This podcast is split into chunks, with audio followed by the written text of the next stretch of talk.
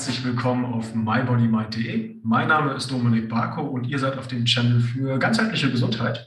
Und zwar heute mit einem etwas anderen Format. Ihr kennt schon die Interviews von mir auf dem Channel. Dieses Interview werde ich aber das erste Mal sowohl auf YouTube posten als auch zusätzlich als Podcast. Ihr könnt das also auch ganz bequem von zu Hause aus oder auch im Auto euch einfach nur anhören, wenn ihr das lieber mögt. Ich habe heute einen ganz besonderen Gast bei mir und zwar ist das der Amir Ali. Ähm, Amir ist CEO und Co-Founder der Firma Body Clock Technologies GmbH. Und zwar ist das eine Ausgründung aus der Berliner Charité. Äh, die Firma hat mit Amir zusammen einen RNA-H-Test gegründet bzw. entwickelt, der zur Bestimmung der inneren Uhr bzw. des Chronotypens wichtig ist. Was das überhaupt ist, warum wir das brauchen, was das mit dem Thema Schlaf zu tun hat, das werden wir heute alles im Gespräch klären. Ähm, erstmal herzlich willkommen, Amir. Ich grüße dich und mit meiner ersten Frage beginnt. Hast du gut geschlafen heute? Ja, hallo Dominik. Danke, dass ich äh, hier sein darf. Ja, also ich habe tatsächlich ähm, einigermaßen geschlafen, weil ich heute gezwungen war, früher aufzustehen als das, was eigentlich meine innere Ruhe vorgibt. Und das spürt man dann natürlich jetzt ähm, sieben, acht Stunden später schon ein bisschen. Aber grundsätzlich habe ich schon gut geschlafen. Okay, also auch berufsbedingt rettet das nicht, dich nicht immer äh, einen hundertprozentig optimalen Tagesablauf bzw. inneren Rhythmus einzuhalten. Ja. Genau, das ist leider nicht jedes, jeden Tag ähm, durchzusetzen, aber ich probiere das schon einigermaßen umzusetzen. Da kommen wir ja gleich noch zu. Genau. Vielleicht fängst du erstmal an, dich selbst vorzustellen, weil ich aus unseren Vorgesprächen noch weiß, okay, der Amir, der hat dich als kleines Kind geträumt, ich möchte in der Chronobiologie arbeiten, beziehungsweise ich möchte RNA-Tests herstellen, sondern der hat erstmal einen anderen Berufsweg eingeschlagen und der ist dann, wie so viele aus der Branche, dann auch nochmal gewechselt. Genau, also ich bin äh, tatsächlich ähm, vom Hintergrund äh, BWLer, habe äh, arbeitet schon sehr lange im Gesundheitsumfeld, einige Jahre in der, in der Beratung und bin aber vor fünf Jahren in die Startup-Szene gerutscht, in Anführungsstrichen, und habe mich dem Ziel verschrieben, das Gesundheitssystem in Deutschland besser zu machen.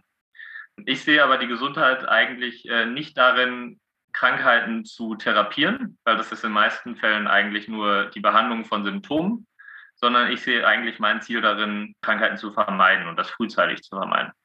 Und vor ein paar Jahren bin ich dann glücklicherweise auf die Wissenschaftsgruppe an der Charité gestoßen, die sich mit der inneren Uhr auseinandersetzt, wo ein toller Ansatz entwickelt worden ist, wie man einerseits gesunder leben kann, aber andererseits auch Krankheiten vermeiden können. Und das war eigentlich der Startschuss der Firma Bodyclock, wozu wir ja heute reden, und unseren RNA-H-Test zur Bestimmung der inneren Uhr.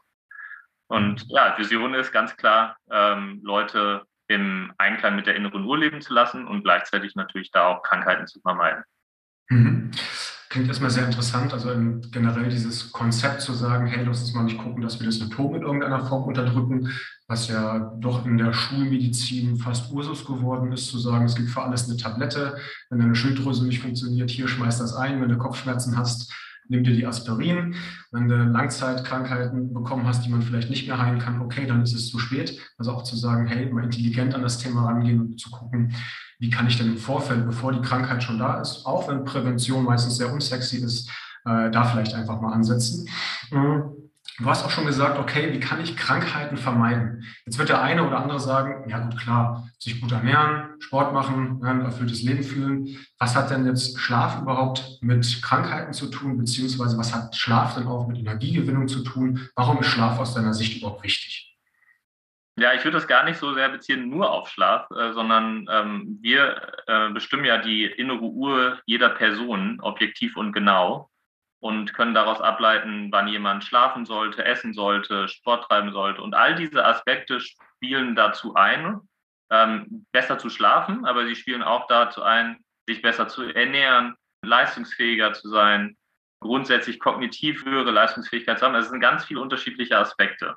Und das, was man in der Wissenschaft gesehen hat, ist, dass wenn man gegen die eigene innere Uhr lebt, also jetzt nicht unbedingt nur in Bezug auf Schlaf. Also ich antworte, beantworte auch gleich deine Frage nochmal konkret. Aber wenn, wenn man gegen die innere Ruhe lebt, da zeigen unzählige Studien, dass das erstens zu chronischen Schlafstörungen führen kann, wie zum Beispiel Insomnie. Aber es kann dann genauso auch dazu führen, oder das Risiko ist sehr hoch, an Magen-Darm-Erkrankungen äh, zu erkranken. Äh, das, das, Risiko ist aber sehr auch, auch sehr hoch, an Herz-Kreislauf-Erkrankungen zu erkranken.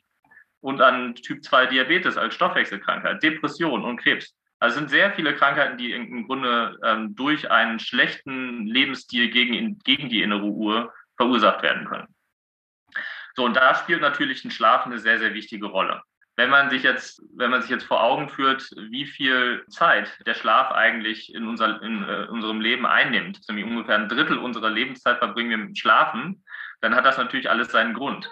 Ne, der Schlaf ist darauf äh, ausgelegt, erstens das äh, Erlebte vom Tag zu verarbeiten und äh, zweitens neue Energie für den, für den Tag zu gewinnen, für den nächsten Tag.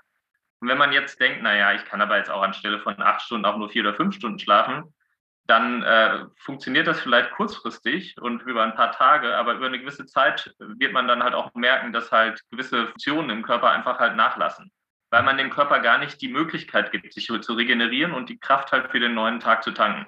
Das heißt, der Schlaf ist nicht einfach so nice to have, sondern es ist ein Must-have. Ja, es ist äh, eine bedeutende Funktion in unserem Körper, die man nicht vernachlässigen sollte. Und äh, von daher können wir immer nur nach außen predigen, schlaft euch aus ohne Wecker. Ja, also steht nicht auf, bevor ihr tatsächlich ausgeschlafen habt. Und keine Sorge, das heißt nicht, dass man zwölf Stunden lang schläft. Der Biorhythmus ist darauf trainiert, dass man nach einer gewissen Anzahl an Stunden halt auch automatisch aufwacht. Und das andere ist ganz klar natürlich, ähm, lebt im Einklang mit eurer, eurer inneren Uhr, weil dadurch lebt man erstens gesünder, aber auch glücklicher. Oh ja, da hast du mir schon ganz, ganz viele kleine Hinweise hingeworfen. Sehr, sehr interessant. Also äh, ich kenne das auch, so diesen Ausspruch, schlafen kenne ich, wenn ich tot bin. Ja, das ja. kann ich ja immer noch machen. Ich will leistungsfähig und aktiv sein, also versuche ich die Zeit, die mir bleibt, halt optimal mit Nichtschlaf zu füllen. Das ist aber eine Gleichung, die auf kurz oder lang immer zu Problemen führen muss. Ja. Es gibt natürlich auch Regenerationsmechanismen im Tag. Man kann auch natürlich Powernappen, auch das sind Sachen, die wir vielleicht nachher nochmal ansprechen. Ähm, aber schlussendlich ist ja der Schlaf der wichtigste Regenerationsmechanismus, den wir haben. Den haben wir ja nicht umsonst. Da hat sich der Natur ja nicht ausgedacht, oh, schön, dann knapsen wir die von 24 Stunden mal sechs, sieben, acht, neun Stunden ab. Äh, das wäre auch hoch ineffizient. Dann ist einfach dazu da, zu sagen, hey, wir regenerieren körperlich, aber auch geistig. Ja? Also auch diese emotionale Regeneration, gerade so in diesen äh, REM-Sleep-Phasen, ja auch nicht ganz trivial. Ähm, du hast es gerade gesagt, da muss ich noch mal kurz drauf eingehen. Äh, schön wäre es, wenn man nicht mit Wecker aufstehen müsste. Jetzt wird der eine oder andere sagen, ja, ohne Wecker komme ich gar nicht raus, ne? weil ich muss um 6 Uhr aufstehen, ich muss um 8 bei der Arbeit sein. Wie soll ich denn das machen? Hast du da einen praktikablen Tipp? Ja, also ähm, ich musste das ja tatsächlich heute Morgen machen. Und der praktikabelste Tipp, äh, den ich da geben kann, ist, ganz schnell ans Tageslicht zu kommen, also ganz schnell äh, Tageslicht aufnehmen. Wenn man, wie jetzt heute Morgen zum Beispiel, als ich um 6 Uhr aufstehen musste, ähm, kein, noch ta kein Tageslicht oder Sonnenlicht vorhanden war, dann sich vor eine Tageslichtlampe zu nehmen, die ungefähr ähnlich stark ist wie die, wie die Sonne, nicht genauso stark, aber ähnlich stark. Ähm, und dadurch synchronisiert man seinen Körper eigentlich oder seine innere Uhr mit der Außenwelt. Ähm, und dadurch zeigt man dem Körper eigentlich auch schon, okay, der Tag geht jetzt los, fang mal an, wieder deine Funktionen anzufangen. Und dadurch kann man seinem Körper so ein bisschen austricksen und vorspielen, als ob der Tag eigentlich schon beginnt, obwohl man eigentlich nach dem Biorhythmus noch gar nicht so weit ist. Das empfehlen wir eigentlich nicht so wirklich, das so durchzusetzen, weil wenn man das ab und an macht und dann ab und an wieder nicht, dann kann es tatsächlich auch wieder zu schwerwiegenden Schlafproblemen führen. Das heißt, entweder man macht sowas durchgängig die ganze Zeit oder man lässt das komplett sein. Ja, wenn man halt jetzt wirklich jemand ist, der halt äh, morgens immer um sechs Uhr aufstehen muss, weil man um halb acht, acht Uhr auf der Arbeit sein muss, dann sollte man das durchgängig tun und nicht dann einen Tag so und dann einen Tag wieder lassen. Das kann, kann tatsächlich schädlich sein. Aber Licht ist der entscheidendste Faktor in dem Ganzen. Okay, da sind wir ja aber schon beim Segment, wo man sagt, okay, ich muss zwangsweise entgegen meines Chronotypen beziehungsweise entgegen meiner inneren Uhr leben.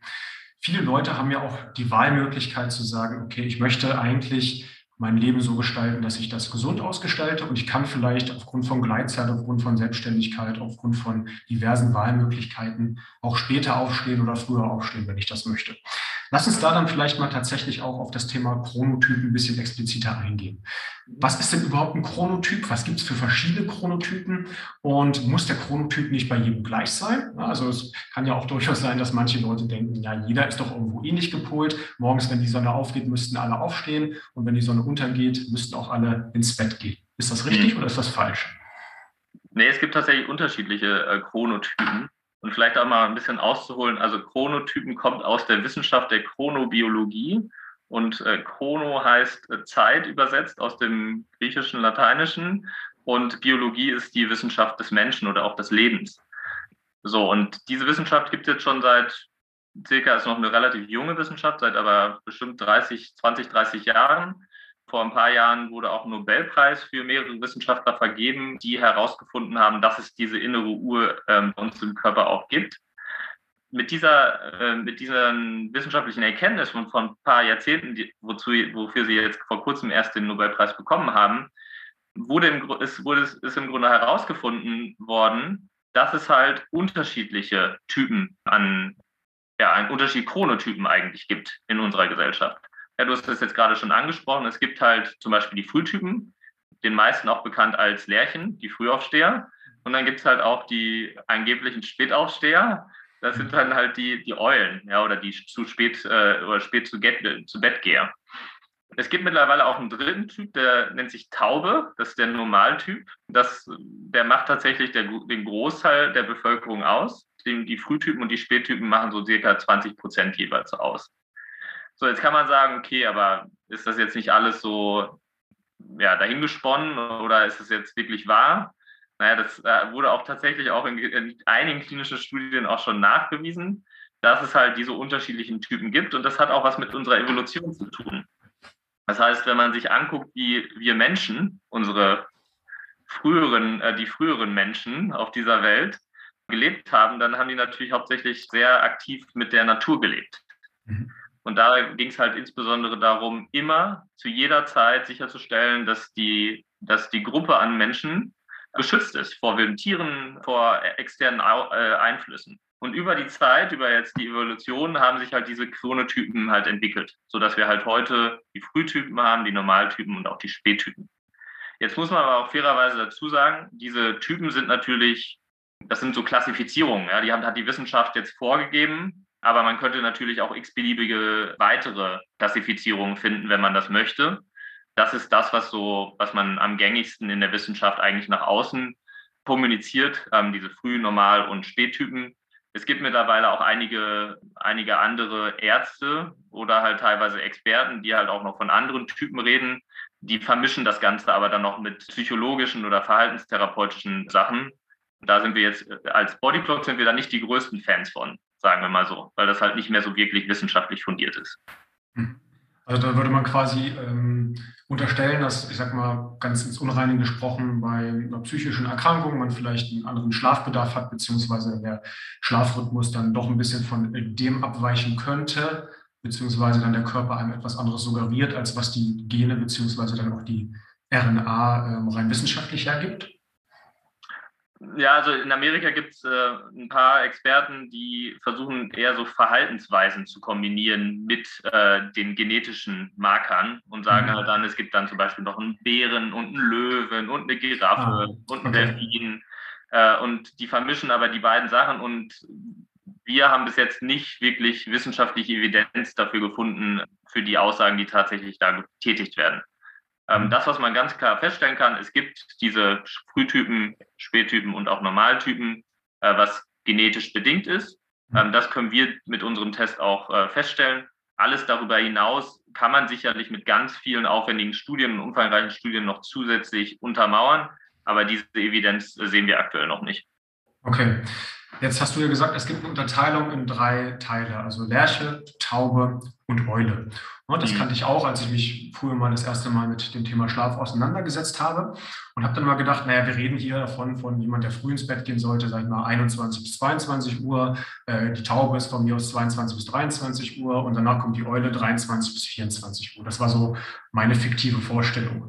Als ich mich dann so ein bisschen tiefergehend damit befasst habe, habe ich schon gesehen, okay, ähm, wenn man das jetzt in drei Teile aufklustert, dann wären wir jetzt nicht hier bei den genannten jeweils eine Stunde Unterschied, sondern da geht die Zeitspanne doch deutlich weiter auseinander. Wo wäre dann zum Beispiel ein ganz extremer Frühtyp, also eine ganz extreme Lerche anzuordnen im Vergleich zu einer ganz extremen Eule?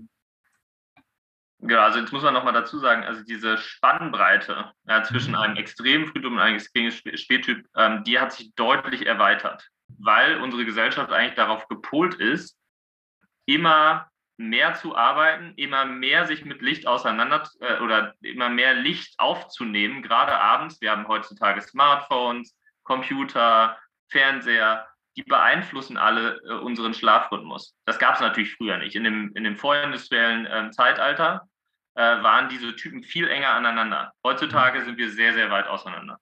Aber um jetzt konkret auf deine Frage zu antworten, der extreme Frühtyp ähm, kann so früh wie um 18 Uhr losgehen. Und der extreme Spättyp äh, kann auch äh, erst um 4 Uhr morgens oder 5 Uhr morgens losgehen. Ja, es passiert nicht so häufig, ja, das muss man auch fairerweise dazu sagen. Das sind natürlich jetzt wirkliche Extreme. Das ist ja auch normalverteilungsmäßig. Das sind dann wirklich nur noch ein paar ähm, Mini-Prozent oder äh, Dezim Dezimalzahlen Prozent.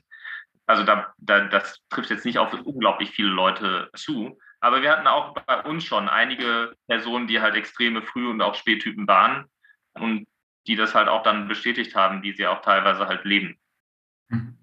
Ja, das finde ich sehr interessant. Also da ist mir das erstmal echt die Kinder darunter gefallen, als ich dann die Zeiten gehört habe und dann halt auch für mich begriffen habe, zu sagen, okay, es gibt Leute, die sollten durchaus um zwei Uhr nachts ins Bett gehen. Das würde ihnen vielleicht sogar gut tun, bezogen auf den Chronotyp. Jetzt hast du gerade gesagt, die Chronotypen haben sich aufgrund unserer ähm, Lebensweise beziehungsweise der ständigen Beschallung mit äh, Licht vor allen Dingen ja auch, das hat ja einen ganz großen Einfluss auch auf unseren Schlafrhythmus, ähm, so ein bisschen auseinanderentwickelt. Könnte man dann sagen, okay, wenn ich die Lichtquellen entsprechend runterdrossel, dann kann ich meinen Chronotypen auch ändern oder kann ich meinen Chronotypen dann nur beeinflussen? Ja, also ist immer, das ist immer eine sehr, sehr spannende Frage. Ja. Da gibt es auch in der Wissenschaft eine sehr klare Antwort dazu. Erstmal ist der Chronotyp genetisch bedingt.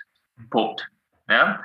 Wenn ich den aber jetzt, äh, wenn ich halt sagen möchte, ich möchte den ändern, dann kann, könnte ich das tun, indem ich tatsächlich mir einer, mich einerseits mit sehr viel äh, Licht aussetze und andererseits morgens und andererseits abends äh, Licht unter allen Umständen vermeide.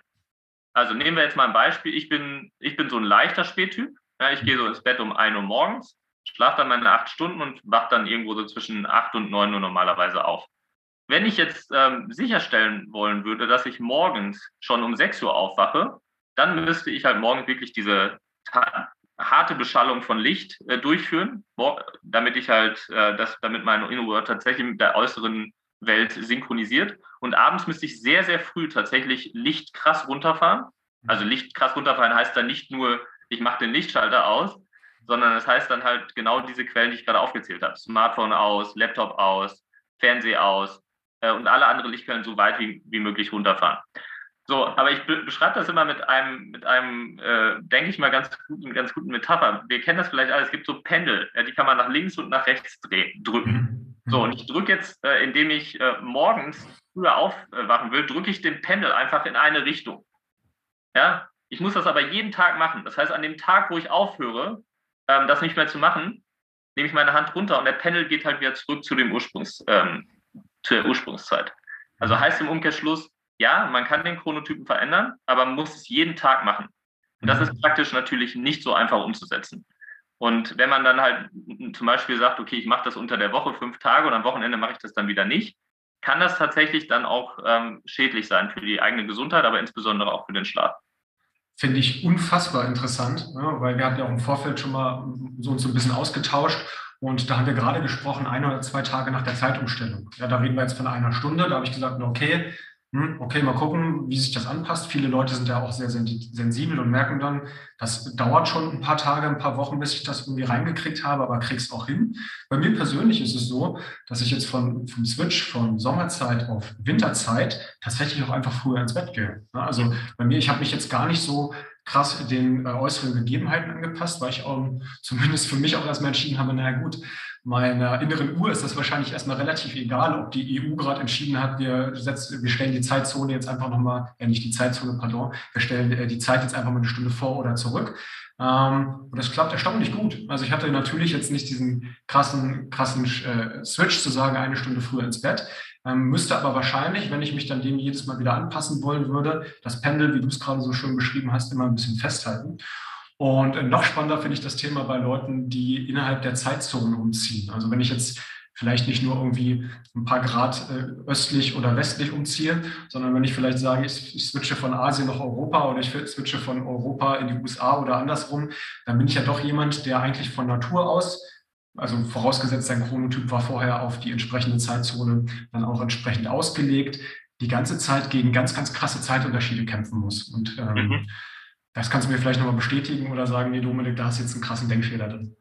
Nee, also es ist tatsächlich so, weil die Sonne halt der wichtigste Zeitgeber ist für unsere innere Uhr, heißt das natürlich, wenn du jetzt morgen in Spanien lebst, wird sich deine innere Uhr zum gewissen Grad auch schieben, weil die, die, der Sonnenstand ja ein ganz anderer ist in Spanien im Vergleich zu hier.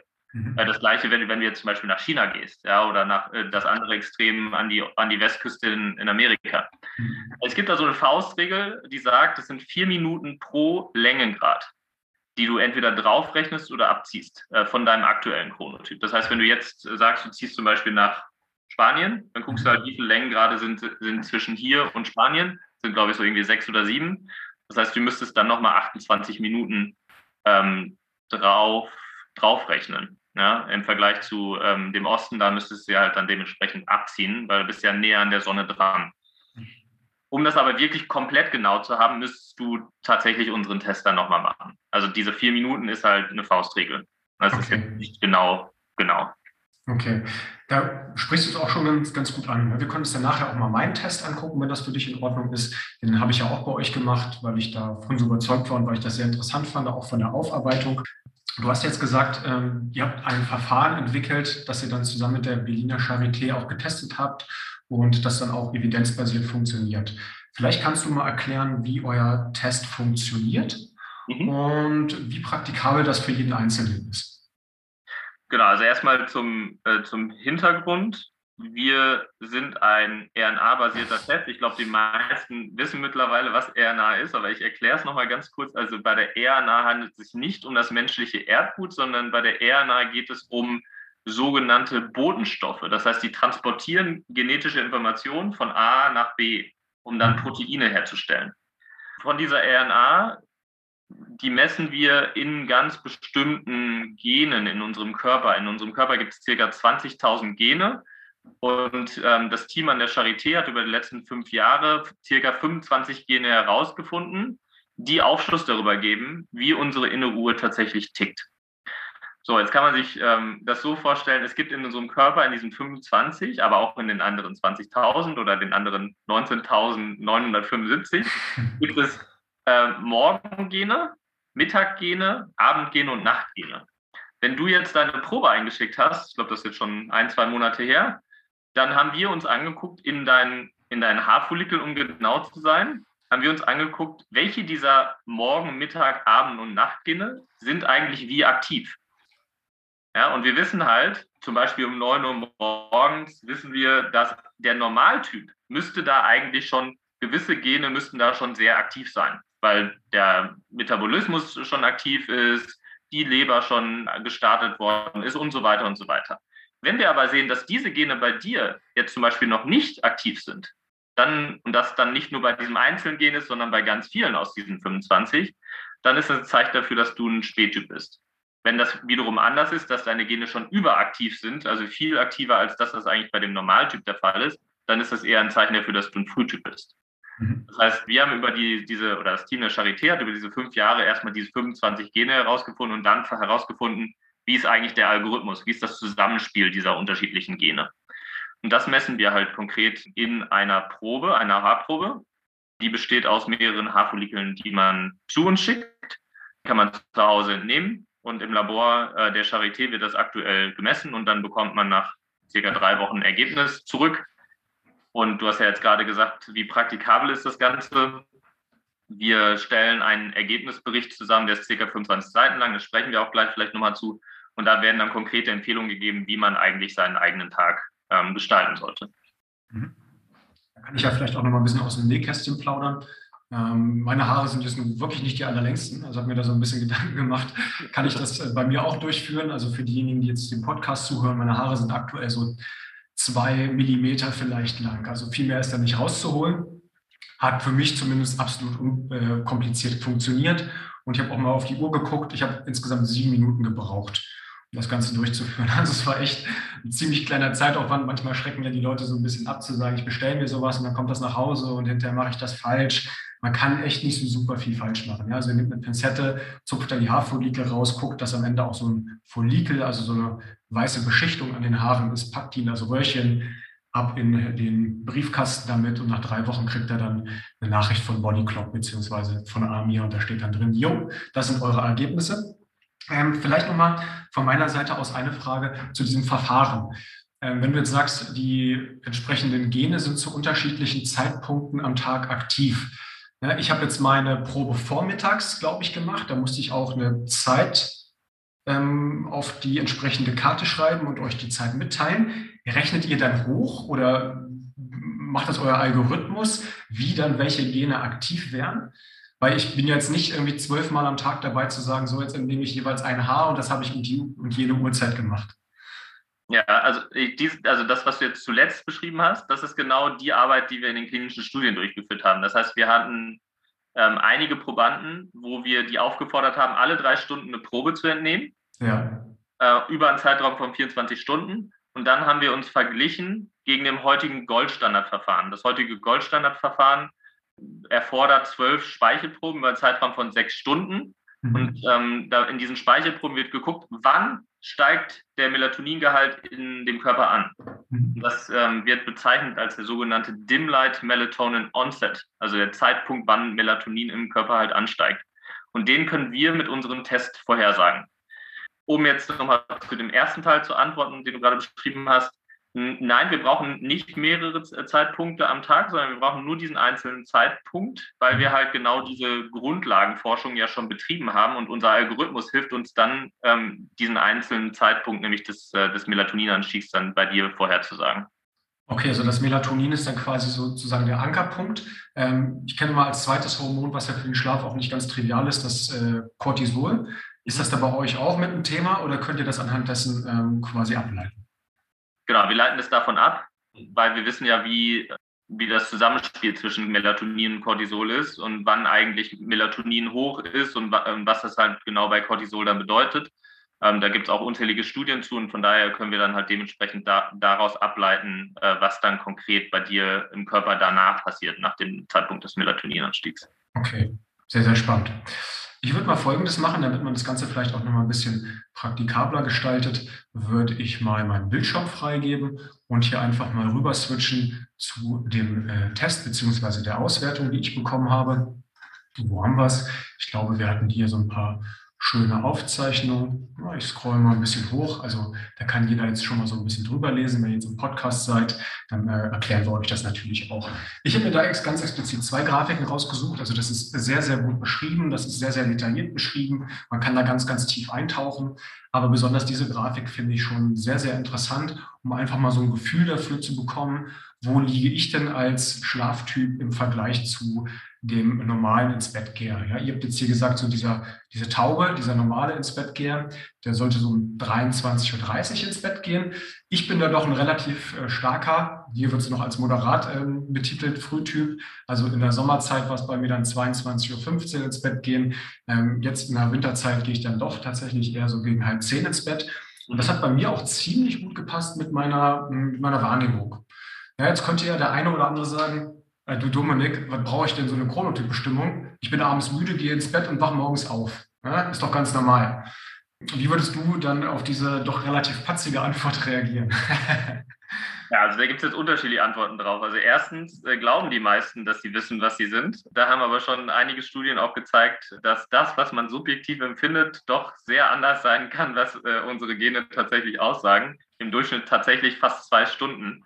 Das ist bei dir jetzt äh, glücklicherweise der Fall, dass du relativ nah an deiner Wahrnehmung dran bist. Mhm. Aber bei vielen anderen ist das tatsächlich nicht so. Die andere Antwort darauf ist dann, ja, also es kann sein, dass, äh, dass man das so von sich gibt und sagt, naja, also ich gehe dann einfach dann ins Bett, wenn ich müde bin. Die Realität zeigt aber eher, dass die wenigsten Menschen das tun. Ja, also sie gehen nicht ins Bett, wenn sie müde sind, sondern sie gehen tatsächlich überschreiten diesen Zeitpunkt und tatsächlich manchmal auch sehr deutlich über um irgendwie zwei, eins, zwei, drei Stunden und wundern sich dann, dass sie halt dann nicht einschlafen können. Mhm. Ja, und da geben wir natürlich hier schon dann wirklich die genetische Basis dafür zu sagen, okay, das ist dein Zeitpunkt, wann du wirklich ins Bett gehen solltest, auf Basis deiner Gene. Wenn du darüber hinausgehst, das kannst du natürlich machen, aber du wirst jetzt nicht unbedingt viel davon haben, sondern eher deinen Schlaf dadurch massiv schaden. Äh, und auch genau dafür kann ich plädieren und auch sagen, hey, nur weil du glaubst, dass du zu der Uhrzeit ähm, optimal ins Bett gehst und nur weil du dann ganz erschöpft ins Bett fällst, heißt das ja nicht, dass du nicht vielleicht einfach nur einen 16-Tages-Rhythmus gerade durchlebt hast und einfach aufgrund der äh, Energielosigkeit oder der Kraftlosigkeit auch abends müde bist und dann natürlich auch ins Bett fällst und schlafen kannst. Dann aber vielleicht im Zweifel immer ein bisschen, ne, Ami hat es vorhin so schön gesagt, entgegen deines Chronotypen lebst und dort dann auch entsprechend immer Kraft aufbringen musst, um das Pendel in die eine Richtung zu drücken. Also da geht Glaube und Wissenschaft dann doch ein bisschen weiter auseinander. Das ist bei mir vielleicht jetzt auch einfach der Zufall. Und was ihr, finde ich, auch sehr, sehr schön gemacht habt, ich versuche es mir mal auf einen Bildschirm zu bekommen, ist unter anderem, dass ihr so eine Informationsgrafik liefert, die ja super plakativ ist. Also einfach dann zu sagen, hey, Dominik, geh hier mal um 22.15 Uhr ins Bett und stehe morgens um 6 Uhr auf. Aber auch so Themen wie, wann sollte ich essen, wann sollte ich am besten Kaffee trinken, arbeiten, mein Workout machen und wann sollte die bildschirmfreie Zeit sein. Äh, interessant finde ich nochmal das Thema Kaffee. Ja, da kann man, glaube ich, auch ganz lange erzählen über Adenosinhämmer und auch außer äh, Neurobiologie auch ganz interessante Themen, warum man Kaffee nicht vielleicht direkt nach dem Aufstehen schlürfen sollte bezüglich äh, Cortisolanstieg und Co. Vielleicht kann ihr mal sagen, warum würdest du jetzt sagen, Kaffee vielleicht am besten zwischen 7.45 Uhr und 9.45 Uhr trinken und nicht davor und nicht danach? Genau, also äh, jetzt muss man erstmal dazu sagen, was man ähm, nach, dem, nach dem Aufstehen machen sollte. Das allererste, hatte ich glaube ich schon mal gesagt, ist erstmal sich Licht aussetzen. Ja, das ist nämlich dein Zeitgeber und von daher ist es die wichtigste Priorität nach dem, die höchste Priorität für jeden ist, erstmal Licht aufzunehmen. Das kann man machen, indem man draußen eine Runde spazieren geht, aber man kann das natürlich auch mit wirklichen Kardiosport machen, indem man zum Beispiel joggen geht, Fahrradfahren oder schwimmen, ähm, schwimmen geht. Das ist eigentlich die, erste Prio. Wieso dann als nächstes Essen vorgeschlagen wird, bevor man Kaffee trinken soll, hat, ist ein relativ einfacher Grund. Wenn man zuerst Kaffee trinkt, drückt man oder äh, man stimuliert dadurch eigentlich nicht seinen Hunger, sondern man äh, unterdrückt seinen Hunger. Ja? Also es fördert nicht unbedingt das Hungergefühl. Und es ist eigentlich super wichtig, gerade zum Anfang des Tages viel Nahrung auf, auf, äh, aufzunehmen, insbesondere kohlenhydratreiche Nahrung, weil dann der, der höchste Insulinpeak am ganzen Tag vorhanden ist. Das heißt, wenn man das jetzt hinauszögert, dann hat man eigentlich diesen besten Zeitpunkt schon verpasst. Und deswegen ist unsere Empfehlung, zu, äh, direkt nach dem Licht Essen aufzunehmen und danach kann man dann den Kaffee trinken. Wieso wir das nicht später empfehlen, ist relativ einfach. Kaffee dauert sehr lange, um sich abzubauen im Körper. Und ich denke, wir wissen alle, was, was es bedeutet, wenn man irgendwie spät abends noch einen Espresso trinkt äh, und dann versucht einzuschlafen. Bei, den ein, bei dem einen oder anderen oder der einen oder anderen funktioniert das vielleicht ganz gut, aber bei ganz vielen funktioniert das halt nicht so gut. Und das hat auch alles seinen Grund, weil Kaffee sehr lange braucht, um sich abzubauen. Und deswegen ist hier ganz klar die Empfehlung, äh, das über einen Zeitraum von zwei Stunden zu trinken. Äh, und danach kann man gerne zum koffeinfreien Kaffee switchen oder man switcht zu ähm, anderen Getränken, wie zum Beispiel Wasser oder halt andere gesunde Getränke, die man halt sonst zu sich, zu sich nehmen kann. Ja, sehr interessant. Da kann ich ja vielleicht auch nochmal sinnhaft ergänzen. Ich habe gerade wieder gehört, die Half-Life-Time von Koffein, also wenn die Hälfte des Koffeins im Körper abgebaut hat, liegt so bei circa sechs Stunden.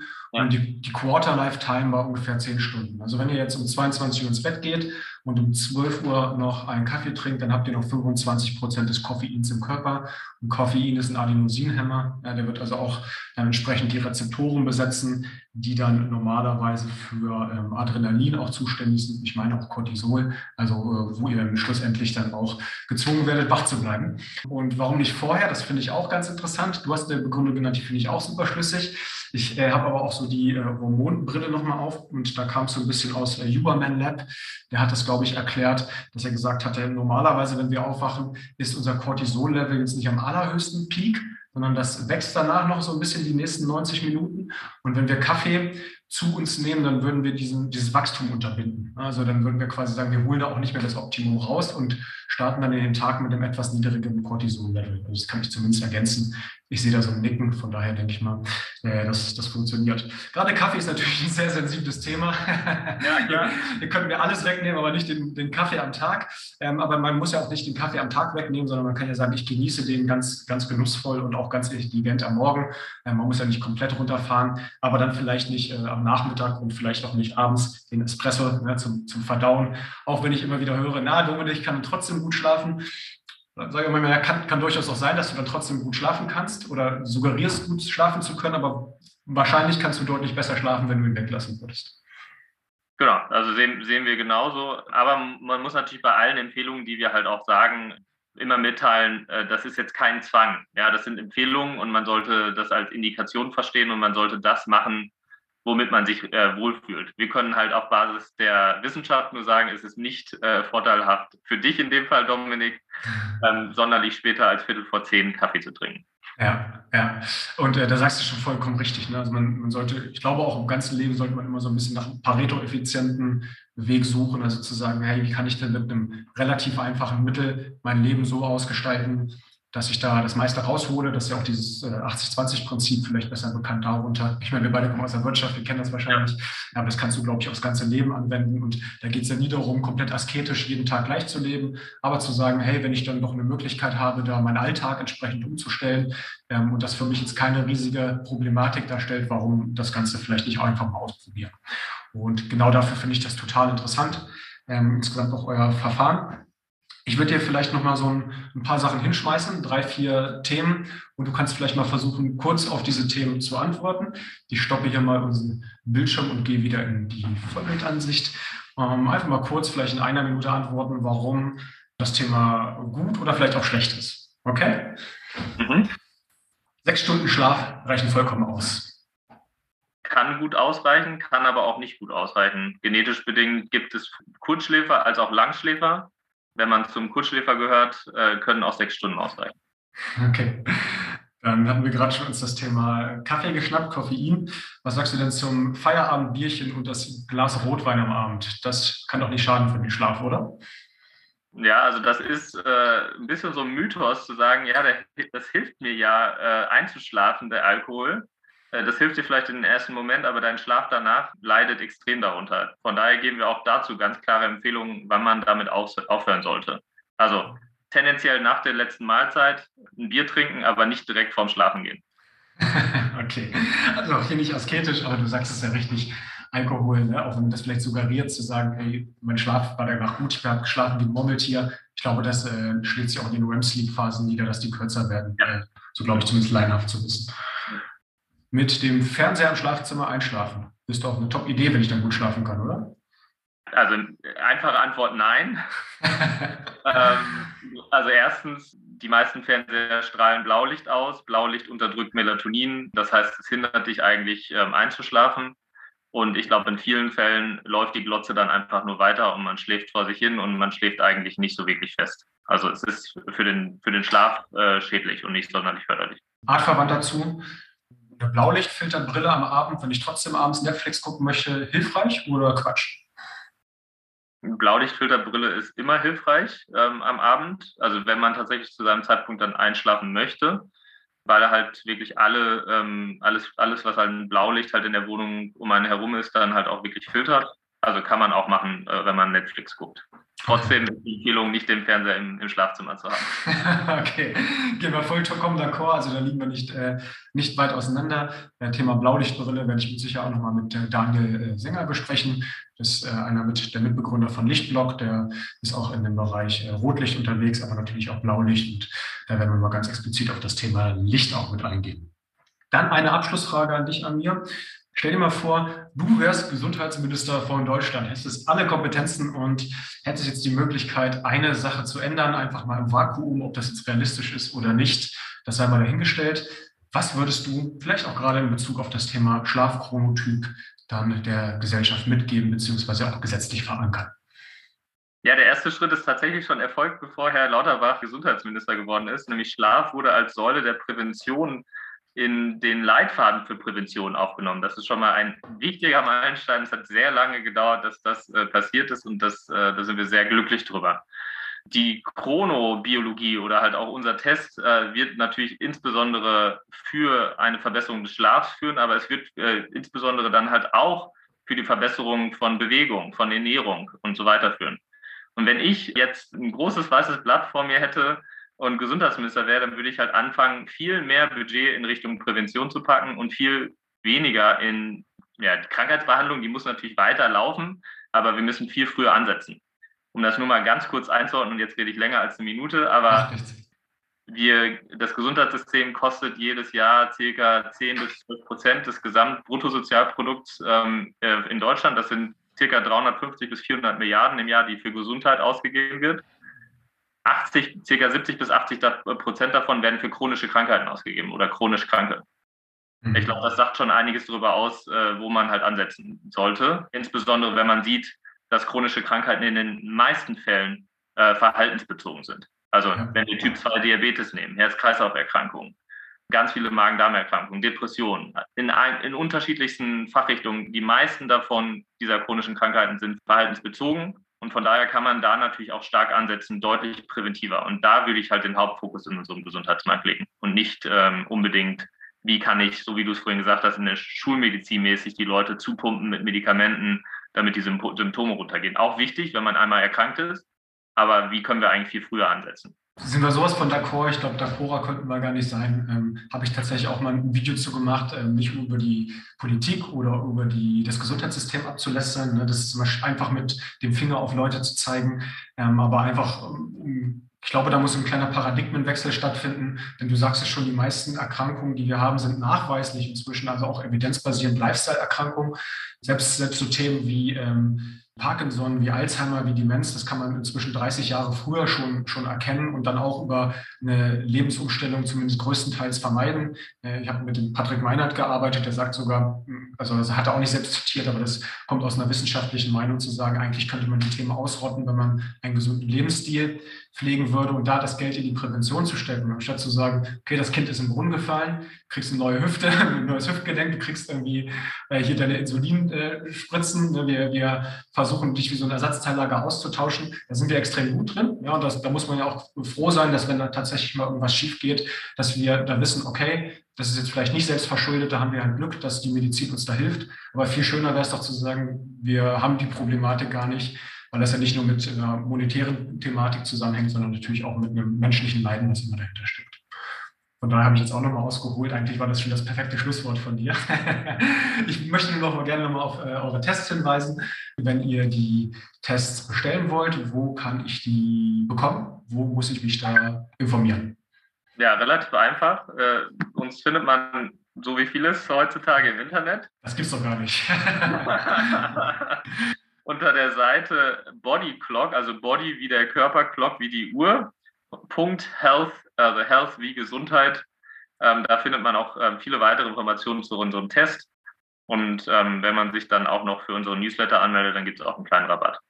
Genau. Und einen kleinen Rabatt bekommt ihr alternativ auch, wenn ihr über einen Rabattcode, den habe ich mit dem Amir vorher ein bisschen ausgehandelt, bestellt, dann weiß äh, Amir und Body Health auch, okay, das kommt von Dominik und dann bekommt ihr auch nochmal zusätzlich so einen kleinen Rabatt. Amir, vielen Dank für das spannende Interview. Hat mir total Spaß gemacht. Ich glaube, dass die Zuschauer und jetzt inzwischen auch Zuhörer da ganz viel von mitnehmen können und ich hoffe von dir zu hören und hoffe auch, dass euer, man kann ja noch fast noch sagen, Startup da durch die Decke geht, weil ich glaube, dass ihr da einen ganz wichtigen Beitrag für die Gesellschaft leistet. Super. Danke dir, Dominik. Gerne, mach's gut. Ciao.